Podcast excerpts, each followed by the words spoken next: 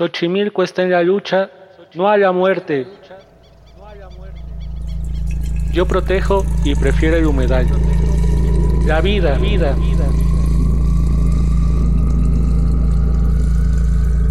Hola, soy Carlos. Me gustaría contarles sobre una amenaza más a la vida. La destrucción del humedal en Xochimilco para favorecer un puente de seis carriles en Periférico Cuemanco, Ciudad de México. Este es un proyecto estatal que aprovechó la jefa de gobierno, Claudia Sheinbaum, durante el contexto pandémico para despojar y contaminar un área natural protegida cuyo papel es ser un regulador hídrico y de temperatura en una urbe de 10 millones de habitantes. 680 millones de pesos para lo que el empresariado llama inversión y progreso. Nosotros y nosotras lo describimos como ecocidio, a esa farsa de la expansión urbana. El ser humano, cuando decide por otras vidas, termina con la vida misma.